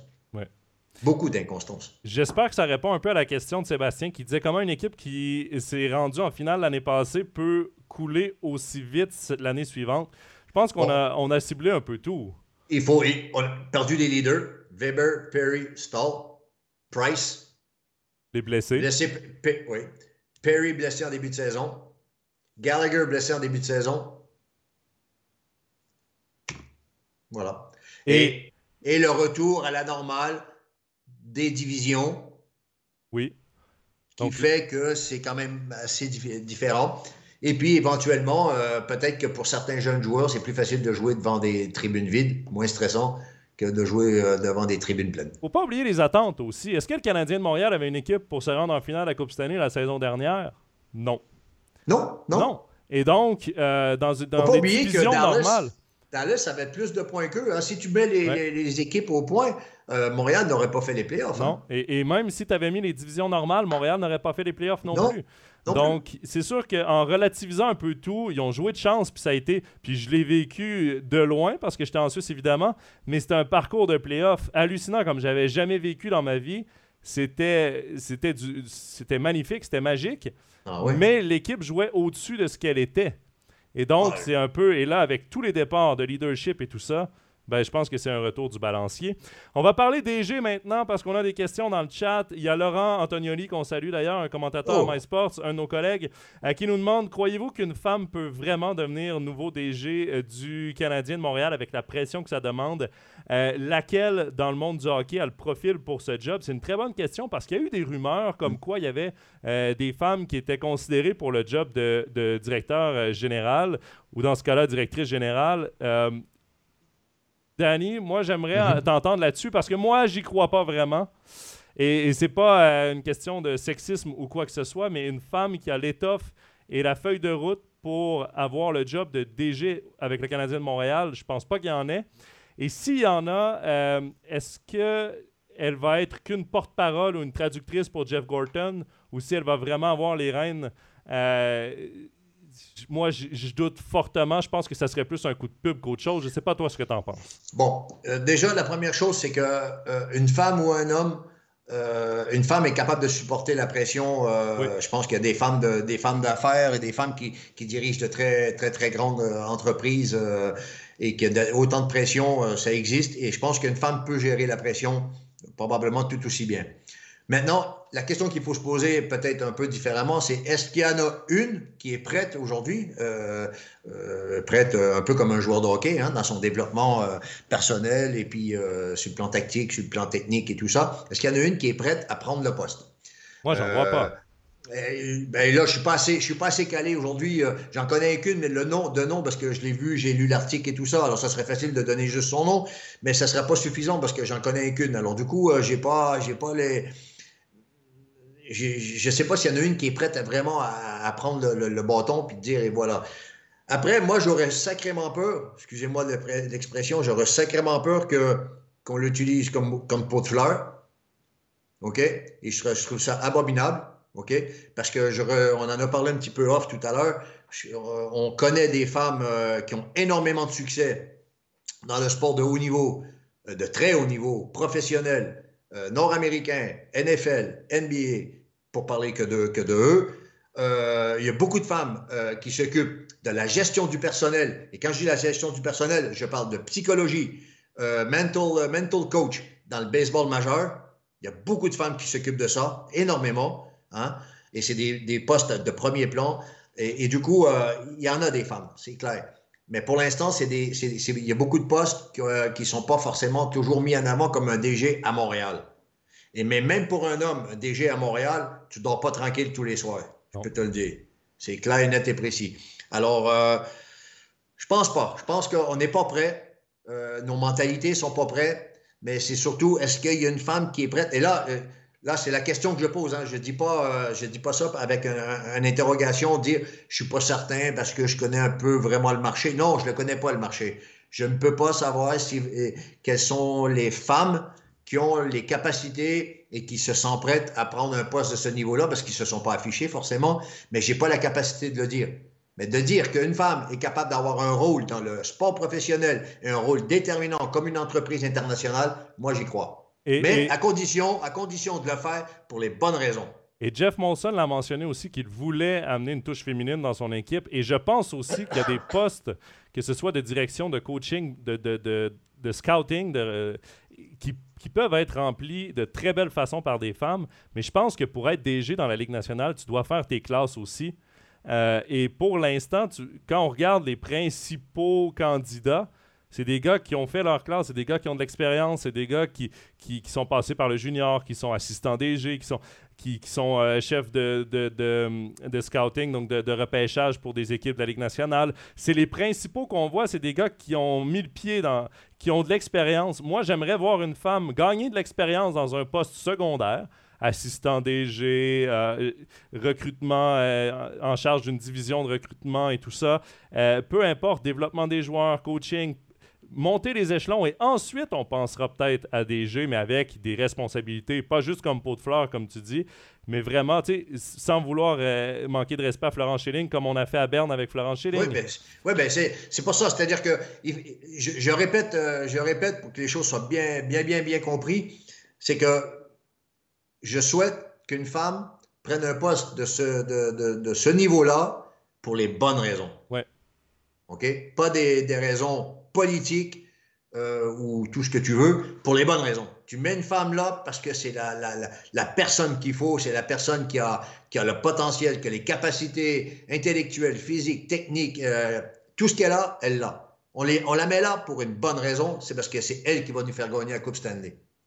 C'est tout. C'est, Après que ce soit une femme, un homme, euh, une blanche, une couleur de peau. Non, on s'en fout. Ce qu'on veut, c'est placer les gens aux bonnes places pour les bonnes raisons. C'est de regarder le CV, là, regarder le curriculum vitae, regarder l'expérience et enlever le nom en haut. Simplement y aller avec les compétences et pas le sexe. Euh, et ça, je suis parfaitement d'accord avec toi. Euh, il y a Simon qui demande votre sentiment sur le management à deux têtes à Montréal avec Gorton et un éventuel euh, directeur général, GM. Est-ce que le management en français, c'est fini? Je trouve la question très intéressante de Simon parce que euh, là, on peut faire un parallèle avec les Canucks de Vancouver, parce que le Canadien de Montréal a, congédié euh, son directeur général, son chef du recrutement. Euh, Vancouver l'a fait quelques semaines après. On a fait exactement le même ménage. On a mis Jim Rutherford pour un peu à par intérim. Et rapidement, on a dit, nous, on, veut rapidement signer notre nouveau DG et, rapidement se refaire une structure parce que la date limite des transactions approche, parce que le repêchage de scouting se fait en ce moment.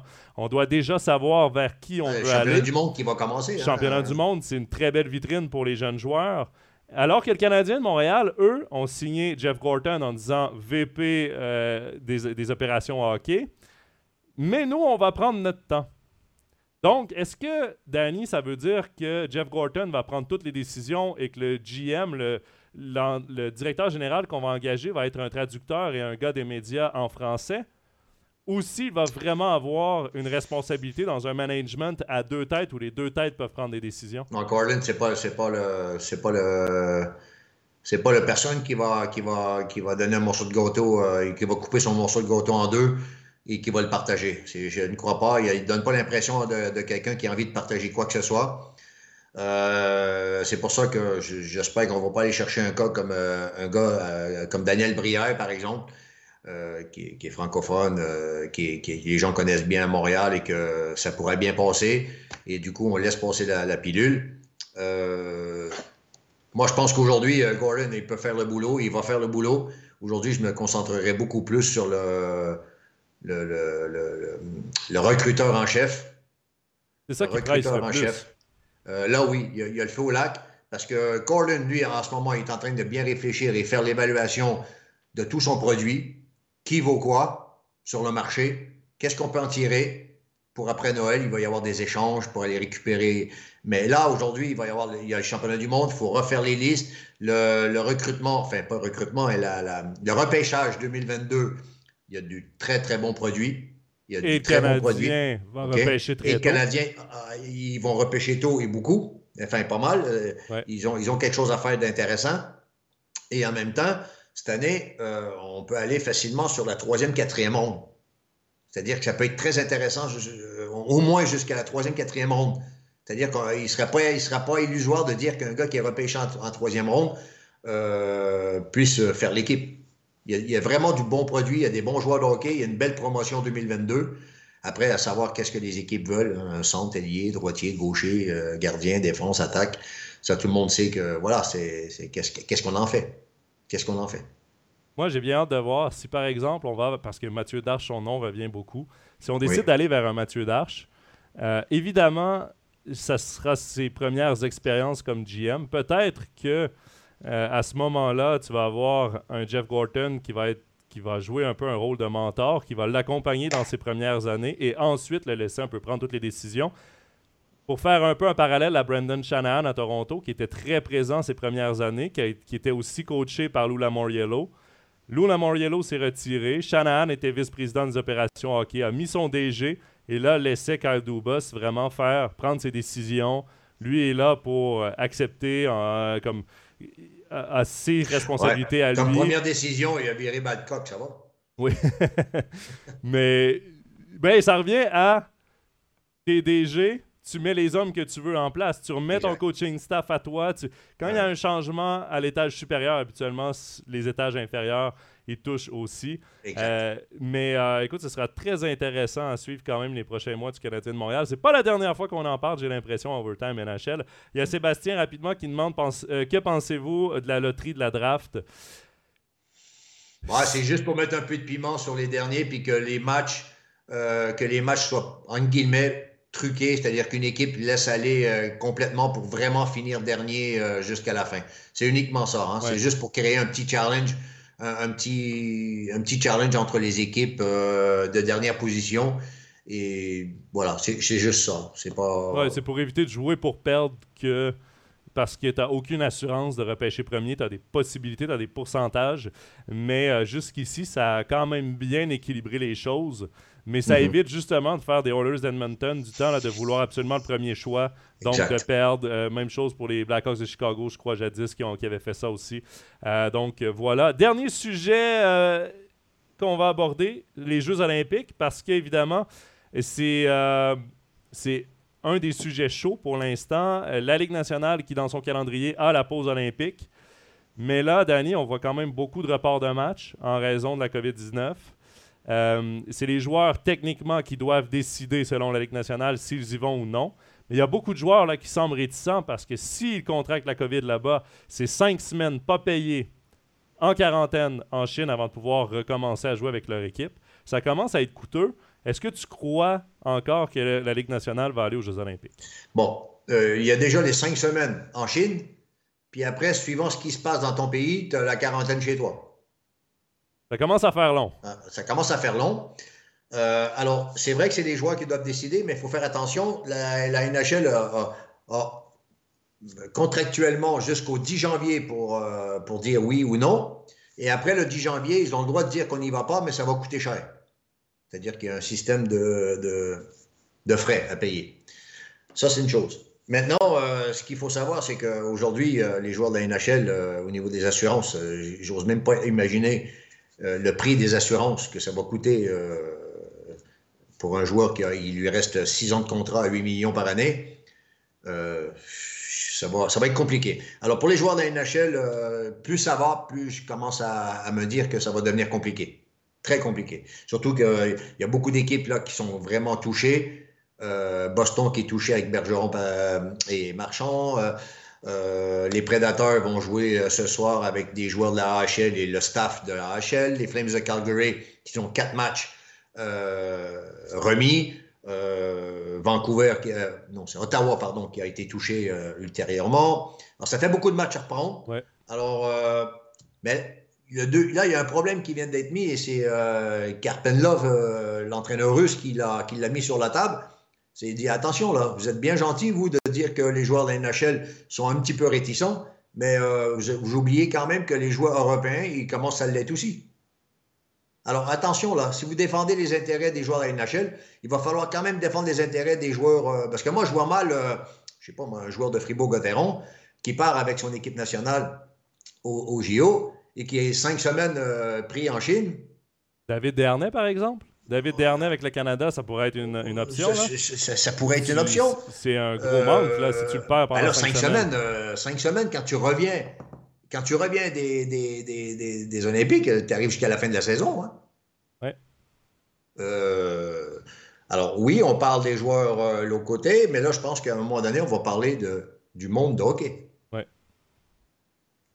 On est loin d'avoir. On est loin de. Non, c'est pas fini. Hein, c'est un sujet qui est aussi, aussi brûlant il va devenir aussi brûlant que le sujet du Canadien de Montréal. ouais. Et, Sébastien qui demande que pensez-vous de la présence de l'équipe de Chine aux Jeux Olympiques? Évidemment, parce que l'équipe haute, habituellement, a son équipe euh, dans la compétition. Euh, je pense qu'ils vont trouver ça long comme euh, tournoi, les Chinois. ça fait deux ans qu'ils ne jouent pas. Ça fait deux ans qu'ils n'ont pas fait un match, un match et puis ils ont, ils ont fait Kunland en KHL pour essayer de former des joueurs chinois, mais ça n'a pas été une réussite totale. Alors, du coup, euh, ça va être un désastre, ça va être dangereux. Ça va être bon pour les statistiques de certains joueurs. Les joueurs non, mais là, le, champion compteur, euh, le champion compteur des JO ne euh, compte plus, hein, t'oublies. Hein, ça va être. Ça n'a ça plus aucun sens. Et, non, je pense que c'est même pas drôle. Alors, je, je, comprends, hein, je comprends l'esprit des Jeux Olympiques. Je le comprends. je peux vivre avec ça. Mais euh, puis en plus, on sait très bien que là, il y a, beaucoup d'argent en jeu. Beaucoup d'argent en jeu. Euh, il y avait une question également là, que j'avais pas prise de Kevin euh, Bufford qui nous demandait Kerry Price va-t-il rester en parlant du Canadien de Montréal Sinon, où pourrait-il atterrir et avec quels objectifs? Moi, je fais le parallèle un peu avec les Jeux Olympiques. J'ai l'impression que si le Canada allait aux Jeux Olympiques, peut-être que son retour aurait été Peut-être pas plus rapide parce que là, Kerry Price, il faut le dire aussi, il recommence à zéro. C'est même avant le camp d'entraînement. C'est la remise en forme, le camp d'entraînement qu'il doit faire, ensuite commencer à garder des matchs. Mais je pense que lui, c'est très bien que ça aurait pu être sa dernière occasion d'aller aux Olympiques.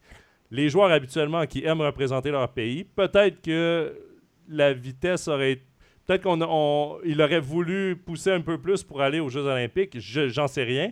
Mais là, si en plus les Jeux Olympiques n'ont pas lieu, je pense qu'il va prendre tout le temps nécessaire avant de revenir. Danny, est-ce que tu penses qu'on va le revoir un jour dans l'uniforme du Canadien de Montréal? Ben, on est obligé de dire oui parce que pour être capable de le mettre sur le marché, il faut qu'il prouve à tout le monde qu'il peut, peut revenir et gauler à son, à son meilleur niveau. Et si le Canadien de Montréal veut être capable de le mettre sur le marché, ils doivent le préparer et aussitôt qu'il va être capable de gauler, on va le mettre à profusion dans, le but pour montrer à tout le monde que ça va là qui est prêt et qui est en santé physiquement, mentalement et tactiquement. Alors ça, oui, on va le voir. Ça, c'est une certitude. Il, va être impossible d'échanger de, de, Carey Price euh, sans qu'il ait revenu sur la glace à 300 Ça, c'est ça, c'est clair. Mais il va partir avant la date butoir. Oui, il va falloir que le Canadien retienne du salaire. va falloir... Mais moi, j'ai l'impression qu'on va s'asseoir avec Kerry Price et on va lui dire euh, est-ce que tu as des destinations? Est-ce que tu veux partir? Je pense que ça va être le En principe, c'est déjà écrit sur son contrat. Oui, mais euh, je pense que c'est quand même un gros morceau. Il y a Steve Huard qui dit Kerry, c'est fini et dire que c'était l'époque de notre plus bel amour. Donc voilà. Pauvre Steve, je suis désolé, Steve. Mais évidemment, si on. Il va faire pleurer tout, tout Montréal. Mais si on y va dans une reconstruction, c'est normal qu'on dise au revoir à Kerry Price parce que lui, premièrement, je pense pas qu'il veut vivre une reconstruction qui peut s'annoncer très longue avec le Canadien de Montréal. Euh, je pense que pour certaines équipes, après ça, c'est difficile de voir quelle équipe peut se permettre un Carey Price. L'Avalanche du Colorado, les Oilers d'Edmonton. Ben, ça va dépendre, de, ça va dépendre de, comment, comment, Montréal, euh, comment Montréal va pouvoir négocier et combien ça va coûter à Montréal. Ouais. Hein? Mais, euh, ce que ça va coûter à Montréal, ça va, ça va coûter à l'équipe adverse et l'équipe adverse, au niveau du salary cap, va être capable de jouer avec. Ouais, peut-être Ça dépend aussi des équipes qui vont être en difficulté au niveau des gardiens des équipes du haut qui veulent aller loin dans les playoffs, puis qu'il leur, leur, arrive une bourde euh, euh, avec leur gardien numéro un, par exemple. Tu vois? Parce que là, je pense que Boston est en train de travailler tranquillement avec Rask, tu sais, euh, un peu comme ça. bon, je sais pas. Il faut attendre de voir un peu plus clair mi-janvier, fin janvier. Mais peut-être que le Canadien va dire nous, on retient du salaire, vous nous donnez un mauvais contrat dans votre équipe et soit un très bon jeune ou un choix de repêchage ou les deux. Puis on vous donne Carey Price. Reste à voir, mais Carey Price a beaucoup de valeur. Ben Sherrod a beaucoup de valeur. Il est en fin de contrat. Euh, Brandon Gallagher, bon, j'en parlais justement avec Steve avant d'être en onde. Euh, oui, il peut avoir une valeur, mais pour moi, c'est un joueur qui, gagne beaucoup trop cher pour ce qu'il peut offrir. Mm-hmm. Euh, reste à voir Jeff Petrie a de la ben valeur. Ben, Petrie vient d'annoncer qu'il voulait partir. Hein. Oui. surtout si Carey Price, Carey Price et Jeff Petrie sont très proches dans la, vraie, dans, dans la vie. Ah, dans la vie intime. Je pense que si un des deux va part, je pense que l'autre va partir aussi. Euh, quoi qu'il en soit, euh, évidemment, on va faire une émission rendue là sur la date limite des transactions. Danny Gélina, c'est ce qui va conclure notre Overtime NHL. On a fait beaucoup plus long que je pensais, mais c'était hyper intéressant de t'avoir. On va évidemment te réinviter euh, un peu plus tard euh, cette saison. Merci à tous dans le chat d'avoir participé. C'était notre dernier épisode avant le temps des fêtes. On va reprendre tout ça donc au début du mois de janvier. Prochain épisode dans trois semaines. On va prendre une petite pause durant le temps des fêtes. donc, évidemment, toute l'équipe de MySports et d'Overtime NHL vous souhaite de belles fêtes. Soyez prudents sur les routes. Profitez bien et à bientôt. Bye bye. À bientôt. Bye.